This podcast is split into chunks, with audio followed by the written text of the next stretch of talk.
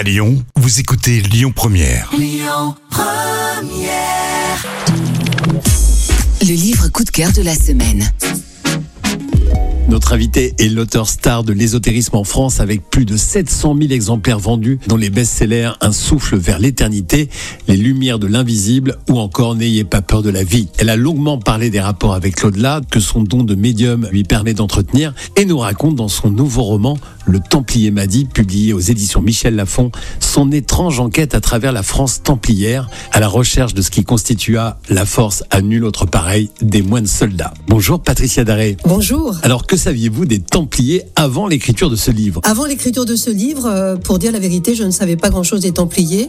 En tout cas, pas plus que euh, tout à chacun en sait. C'est-à-dire, euh, pour moi, euh, c'était des chevaliers un peu fanatiques qui allaient combattre en Terre Sainte euh, euh, avec leur grande croix rouge sur les tuniques. Mais je les fantasmais plus que que je ne les connaissais. J'étais assez ignorante sur le sujet. Alors racontez-nous le point de départ de cette aventure étonnante. Le livre débute par la phrase Tout a commencé par un rêve. Oui, c'est dans un rêve que j'ai eu une espèce de vision assez euh, incroyable, assez euh, curieuse, où j'ai vu, alors que nous sommes au printemps 2020 et que je cherche des fleurs à planter dans mon jardin, parce qu'il va faire très chaud et que les espèces ne sont pas très très euh, tenaces euh, sous la chaleur, euh, je, cherche des espèces de fleurs à planter et je vois dans mon rêve arriver euh, un templier qui me dit tu planteras à la droite de ta porte un rosier rouge et à la gauche de ta porte un rosier blanc, devoir et sacrifice. Et quand je lui dis mais qui êtes-vous?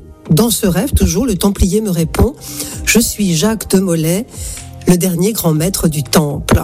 Tout a commencé ainsi, un rêve que j'ai trouvé assez absurde, mais qui par la suite, évidemment, s'est révélé tout autre chose. Selon vous, pourquoi Jacques de Molay, dernier maître de l'ordre du Temple, vous a-t-il choisi?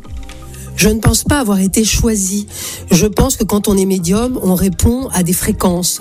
C'est-à-dire que l'on communique avec des ondes, des fréquences. Et que chez moi, il y a une particularité, c'est que je communique très facilement avec les militaires. Toute la soldatesque vient à moi, que ce soit les militaires de l'Antiquité, du Moyen Âge ou encore ceux des dernières guerres.